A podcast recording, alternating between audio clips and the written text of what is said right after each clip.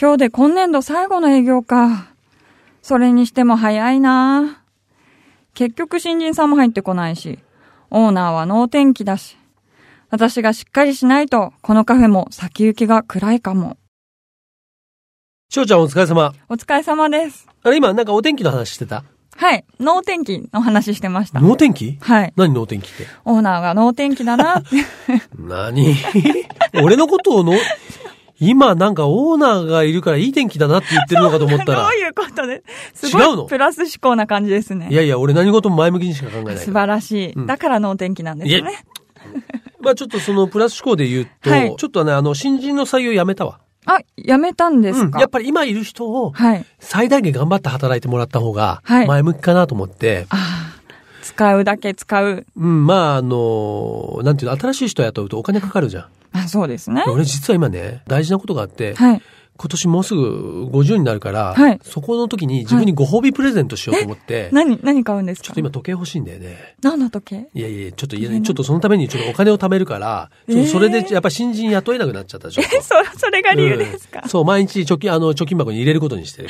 小学生みたいな感じです、ね。うん、だからちょっと千代ちゃんに頑張ってもらいたいんだな。だから、じゃあ、代わりに頑張ります。お願いします。はい。。給料は上がんないけど。え？真心が。うん。プレゼントするからじゃあ、ややめようかな。いやいやいや頼むよ、頼むよ。頑張ります。うん。じゃあ今日のメニューを紹介してください、千代ちゃん。はい。今日のメニューは、ナビカーズ最新号発売です。はい。本日3月26日ということで、まあ、奇数月26日発売のナビカーズなのですが、まあ、本日は日曜日ということで、はいね昨日25日の発売になっています。今回の特集は、なんとなんと、トヨタ自動車特集なんですおねー。トヨタに特化してるわけですね。そう、これさ、意外でしょ？そうですね。うん。あのね、自動車雑誌で、僕も知る限り、トヨタ特集って見たことないね。なかなかトヨタとどこかの会社のこう対談みたいなのとかはありますそう、けどね。まあ、経済誌とかでね、うんトヨタとか、トヨタの社長とか特集はあるんだけど、これ車雑誌は不思議とトヨタの特集ってやらないんですよ。うん。これなんでだと思う？というか、例えばポルシェの特集とかさ、はい、はい、まあベンツの特集とかさ、はい。そういうのあるし、うちもナビカーズでもマツダとスバルの特集とかもやったことあるんだけど、はいはいトヨタって自動車好きから、ちょっと、なんていうのかな、あまりに人気がないって言っちゃうんだけども、そういうところがあるのよ。そうなんですか？なんかトヨタはつまらないって思ってる人が多い。トヨタって、だからなんていうのかな、車好きからは人気がないという定説があって、あーそれゆえ車雑誌でうん特集をしても、雑誌が売れないだろうと。はい。ポルシェだったら売れんじゃないか。うんうんうんフェラーリだったら売れんじゃないか。トヨタじゃねえっていうのがあって、ねやっぱりやらないっていうことだったんだけど、僕が思ったのは、いや、トヨタって、まあ、ある意味世界一の自動車メーカー。うん。ね。やっぱこれは、えなんていうのかな、その、何もないメーカーがもちろん世界一になるわけはないし、うんトヨタにはまあ絶対もちろん魅力があるし、素晴らしさもある。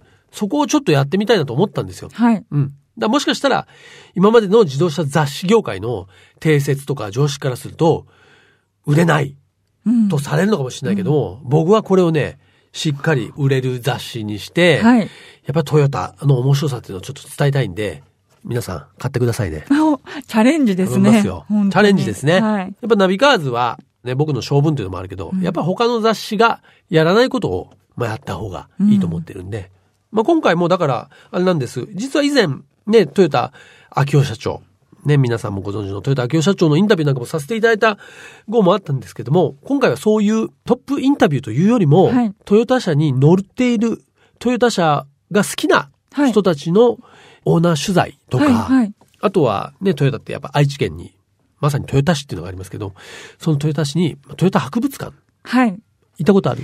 行ったことはないですね。通ったことぐらいしか。ね、はいなかなか、実は東京とか関東にいる僕らは、行ったことのない、そのトヨタ博物館の取材とかですね。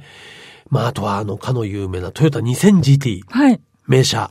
今はもう億円単位とも言われている、ね、2000GT の、まあ、開発ドライバーの取材とか、うん。その、エンスジャスティックっていうかね、車好き視点でのトヨタ、えー特集。それから Facebook なんかも活用して、はい。あなたの好きなトヨタ車何ですか？なんていうのもやりやりましたし、はい。ちなみに、長ちゃんの好きなトヨタ車って何？スープラです。お後期のスープラ人気あった。うん、あ、本当ですか？あったあったあった。スープラとかセリカとか WX とか、はい。スポーツカーはね、人気ありましたが、まあそんな業界初とは申しませんけども、チャレンジングなトヨタ特集のナビカーズ発売しておりますので、ぜひぜひね、チェックしてください。買ってくださいよ。はい。ということで、改めてですね。はい。今日のメニューも紹介したところで、ぼちぼちカフェをオープンしましょう。リラックプレゼンツナビカーズカフェオープンです。今日のオープニング曲なんですが、まあ、先週からね、え、小田地方リコメンズウィークというのをやっておりますんでね、はい、え、ちょうちゃんの音楽ミュージックプレイヤーに、を見て、ヘビロテされてる曲をかけてみよう。はい、先週はなんとあの中島みゆきさんの時代というですね、はい、渋い選曲がなりましたが、今週どうする？今週ですね、私がよく聞くのは中島みゆきさんか尾崎豊さんなんですけど、大体お二人のどっちかなんですが、あ、そうだったの？今日は、尾崎豊さんの卒業。おお願いしたいです、ね、まあ名曲だけどさ。そうですね。意外だね。長ちゃんって尾崎とみゆきなんだ。そうなんだ。みゆき、みゆき呼ばわりみゆきだよ、みゆき。尾崎とみゆきなんだ。大丈夫？なんか心に闇とか抱えてない？いや、抱えてはないですけど。はい。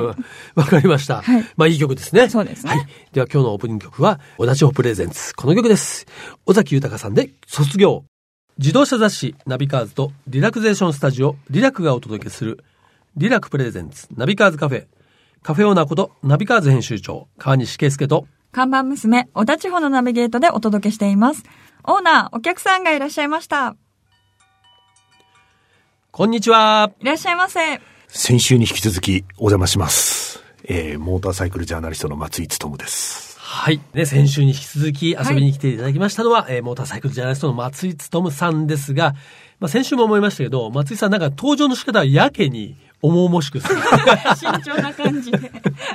すいません、もう。いやいや。こういうの慣れてないんで。えー、あのね、なんでか松井さん本当に、はい、あの、年はね、僕よりお兄さん上なんですけど、見た目本当若いし、イケメンだし、うん、で、普段話しても、もうとにかく、もう爽やかっていうね、はい、言葉しか出てこないような爽やかさなんで、ちょっと意外にラジオに出るときだけちょっとこのね、重さ感を出してくるのが面白いなと思いましたが、お飲み物のオーダーちょっとお願いします。はい。はい、先週はね、うちの自慢のドリップコーヒーを出すのも忘れてお話に没頭しましたけども、今週はいかがいたしますか？あのー、じゃあ、ちょっと辛口のジンジャーエール。あ、はい。あ、来ましたね。うちのもジンジャー得意ですよ。そうなんですか、かなりね、よくわかんない香辛料を入れてるのかもしれない。相当辛口なんですよ。生姜、生姜。生姜、生姜、生姜。そうですね。炭酸入れて。炭酸入れて。一気に飲むとちょっと、ぶっと吹いちゃうぐらいな感じで。お好きですか、ジンジャーエール。ドライな感じでお願いします。大好きなんですよ。なるほど。じゃあ、辛口ドライね、ジンジャーエールをご用意いたしますが、先週ね、聞いていただいた方はもうご存知かと思いますけどね、改めて松井努さんご紹介しますと、1963年のお生まれですから、もう50、4今年54ですよ。です、ね、まあ秋ですけどね。えー、見えないですけど、まあこれね、いらっしゃって東京ご出身。そしてね、僕のやってる元ナビでもそうなんですが、まあオートバイ関係の雑誌、あるいはまあウェブサイト、ね、あるはいろんな、まあ最近は映像のお仕事なんかもね、うん、やられてまして。やらせていただいてます。まあとにかく、先週もお話したんですが、業界、30年なんで、30年っていつ始まりが何年ぐらいですか？始まりですか？えー、だから、90、あ、80も。もっと前になるな。30年じゃ済まないな。ね、すいません。30年以上ですか ?30 年以上になりますね。だから、85年か86年からお仕事させていただいて、ね、だから今ほぼオートバイに乗っている、うん。まあ雑誌をね、読んだことがある全ての人がもうお世話になってると言って過言ではない。まあそういったね、まあ業界のベテランであり、本来重鎮なんですけども、うんはい、松井さんのいいところというか不思議なところは、その重鎮って感じがさせないんですよね。いつまでもこう、若大将的に。いやいやいや、重鎮っていうポジションじゃないんですよね、どっちかっていうと。上がいますからね、この業界ね。この業界は上がなかなかね、出てかないんですよね。いやでもね、あの、上の方がいらっしゃるおかげで、僕も、あ、あそこまではいけるんだっていう、なるほど。その、ピークがまだ見えてない状況なので、非常に助かってます。どうでしょう？そんな松井さんから見て、はい、そのオートバイ業界とか、オートバイの世界、うん、まあ、いろいろ変わってきたと思いますけども。はい。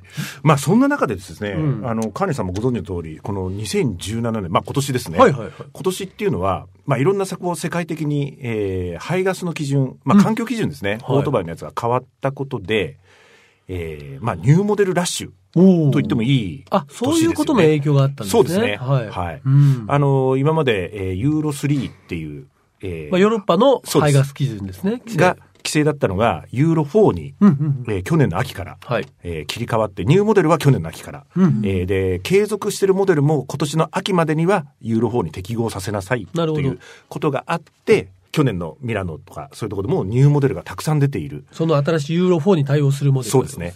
うん、で、そのユーロ4に対応がちょっと難しいねっていうモデルに関しては、まあ国内でもありましたけれども、ファイナルエディションっていうふうな形で、販売が、まあ生産が終わると。うん、で、このユーロ4っていうのが、あの、実は、どこが決めたかっていうと、まあ、国連のですね、えー、そういう環境を、はい、えー、二輪車とか自動車の環境を考えましょうっていう部会の中で、えー、じゃあこういう規制に行きましょう。で、かつ、えー、世界的にこれを一つの統一基準として設けましょうみたいな流れになったんですよ。はい。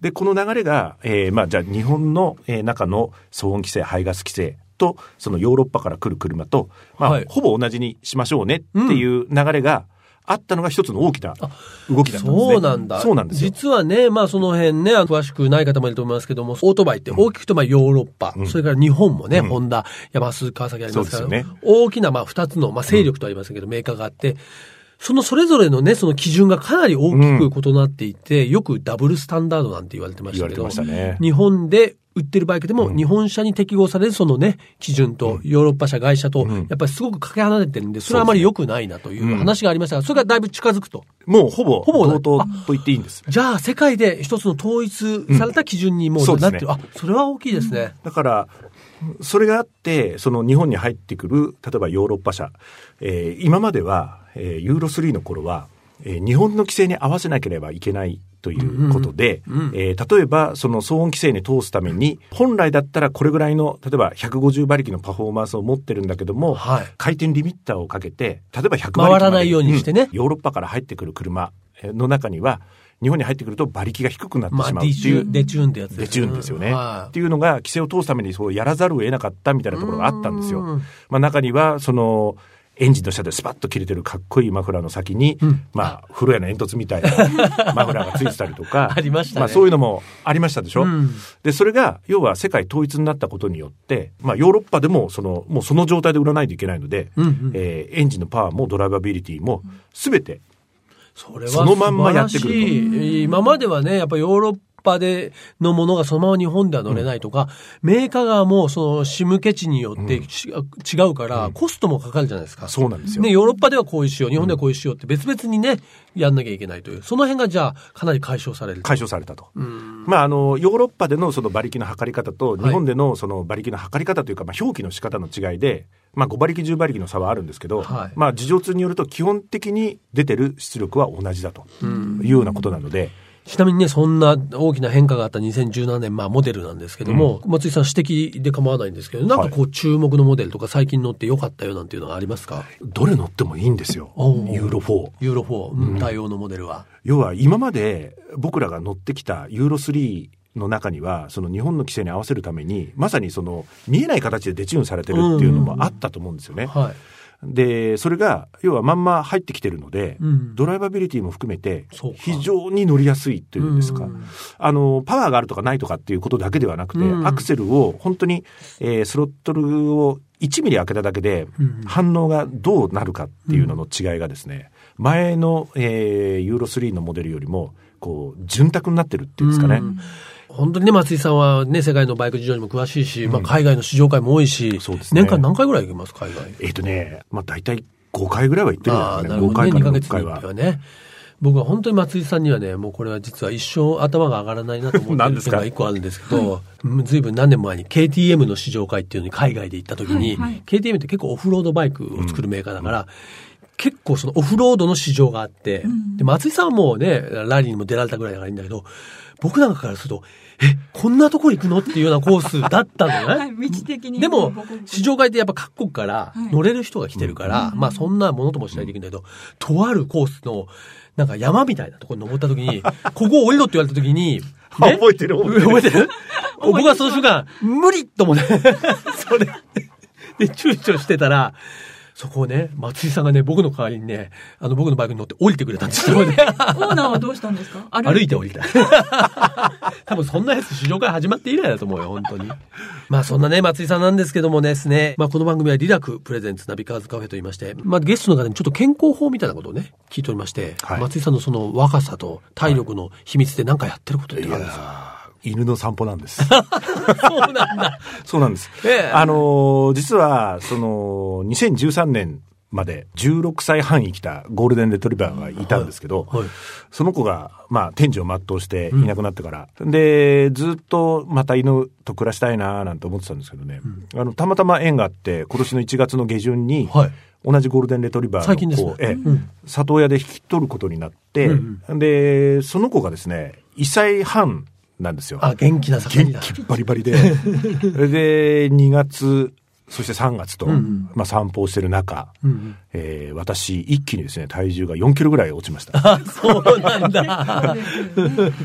で、足は太くなって筋肉がついてるんですけど。健康法ですね、それはね、えー、脂肪だけが燃焼したっていう感じですか？えー、ということでですね、ナビカーズカフェで先週、今週とですね、お話を伺ってまいりましたが、えー、最後に一曲、先週もいただいたんですけども、曲のリクエストをいただきたいんですが、はい、今週はいかがいたしましょうか？えー、っとですね、これ、あの、初めてアメリカに、えー、取材に行った時にですね、はい、えー、向こうレンタカーでフリーウェイとか走ってると、うん、まあいろんな FM 局あるじゃないですか。ありますね。中でこうクラシックロックのところをかけてるとですね、はい、大体30分に2回は必ずいいですかかるんですよ。30分に2回もかかるんだ。うん、はい。まあその中であの、夕方に聞いたやっぱりこのホテルカリフォルニアが、僕らにとってはですね、あの、ジャケ写の夕景の中に立ってるあのホテルの感じと、まあ、マッチしてですね、非常に印象深いんで、ぜひ。アメリカのね、そのドライブしながら聞くホテルカリフォルニアは全然ね、うん、やっぱりちょっとね、東京でね、西日暮里あたり流してる時とは全然違うですからね。わかりました。はい、ではね、イーグルスのホテルカリフォルニア、まあ名曲ですけども、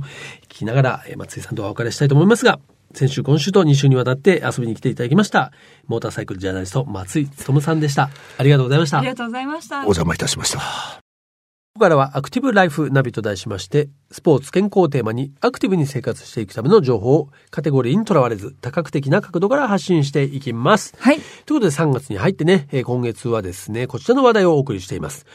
トライアスロンにチャレンジしようということで、はい、僭越ながら私事ながら毎年5月ハワイで行われるホノルルトライアスロン。ね、今年もすでに出場を決めております。今年でなんと5回目かな。はい。僕が最初に出たトライアスロンもこのホノルルトライアスロンということでね、まあ非常に大事にしている大会なんですが、なんか早いね、もう2ヶ月を切ってしまって。もう1ヶ月半とかですか、そうなんです。そんなね、トライアスロンにぜひこのリスナーの皆さんも巻き込もうということでね、いろんな情報をお届けしてるんですが、やっぱりトライアスロンシーズン始まりまして、ね、今言ったホノルルトライアスロンはまあ、海外のトライアスロンなんで、はい、なかなかね、敷居が高いという方もいるので、まあ日本でもね、いろいろ大会あるんですよ。えー、その辺をね、今日はご紹介したいと思うんですが、まあ例えばこの4月に行われるとしたらですね、石垣島トライアスロン大会ですね、はい、4月の16日ですが、まあこれも距離的には、スイム1500メートル、バイク40キロ、ラン10キロという、まあスタンダードトライアスロンの世界ではショートディスタンスと思いますけどね、はい、非常に参加しやすい距離なので、このね、石垣島トライアスロンなんていうのもありますし、それからね、翌5月14日、これはですね、ハワイと同じですね。ですね。久米島、同じく沖縄の離島ですね、久米島トライアスロンというのもありますね。うん、まあ、ただ、ちょっといずれにしてもね、石垣島、久米島ともにですね、もうちょっと受付の方はね、まあ、あの、久米島の方はまだ受付時間ではあるんですけども、結構ね、トライアスロンって申し込みが早くて、まあ、満員、定員になってしまうんですね。ちょっと、今年この大会はもう間に合わないかもしれないですけども、はい、やっぱりこのね、3月4月沖縄系で大会があるんで、ぜひね、チェックしていただきたいですし、あとは、僕が日本で出ようと思ってるのは、8月か、えーはい、福島の猪苗代。はい、猪苗代湖で、えー、トライアスロンがありますし、それから毎年9月に、九十九里、千葉の九十九里で QQT なんて言ってますけどね、こういう九十九里トライアスロンなんてもありますので、まあそういう結構日本でももう本当にトライアスロンの大会って多いんですよ。そうですね。うん、あの本当に何かしら、やっぱりご自身の地元の、うんうん、で行われているトライアスロンっていうのがあるんで、まあ、海のない県でしたら湖でやってるトライアスロンもありますんで、うん、ぜひぜひね、チェックしてどうでしょう。今からでも、とりあえず今年一つ大会を決めて、それに向かって練習をするんで十分間に合いますから、はい、ぜひエントリーしていただきたいと思います。ということで、今週のアクティブライフナビはトライアスロンにチャレンジしようということで、国内のトライアスロン大会をご紹介しました。リラクプレゼンツナビカーズカフェオーナーの川西圭介と看板娘、小田千穂がお送りしてきました。はい。ね先週に引き続き、今週もモーターサイクルジャーナリストの松井努さんをお迎えしてお話伺ったわけですけども、はい、ね本当にあの、まあ、ユーロ4でね、世界の基準がね、統一されるという話はすごい興味深かったし、うんはいオートバイ本当買い時ですね。本当そうですね。ちょっと僕もね、今ね、ちょっと新しいの欲しいんだよね。え、買うんですか？ちょっと買いたいな。いい？大丈夫？車も買ったのに。いやいやいやいやいやいやいや。常に男っていうのはさ、新しいバイクとかさ、はい、車がさ、欲しい生き物なんですよ。そういうもんなんですね。うん、まあ俺今年50になるし買ってもいいかな。もうそればっかり言い訳にして。プレゼントばっかりじゃないですか。自分へのプレゼントが止まりません。ということでね、はい、ぜひナビカーズカフェを聞いてる皆さんもですね、どうぞ、どしどし自分にプレゼントを、えー、してください。投資して。そんな結論でいいのかな？はい。はい。そしてこちらナビカーズカフェでは皆様からのメールもお待ちしています。カフェのアドレスはナビカーズアットマーク FM 富士 .jp navicars アットマーク FM 富士 .jp までお待ちしております。毎週日曜日午後4時からオープンする車好きが集まるカフェ、ナビカーズカフェ。また来週です。お車を運転中の皆さん、安全運転でお願いします。リラクプレゼンツナビカーズカフェ、オーナーの川西圭介と、看板娘、小田千穂でした。それでは皆さん、楽しいドライブを。来週もご来店お待ちしております。Have a good coffee and drive!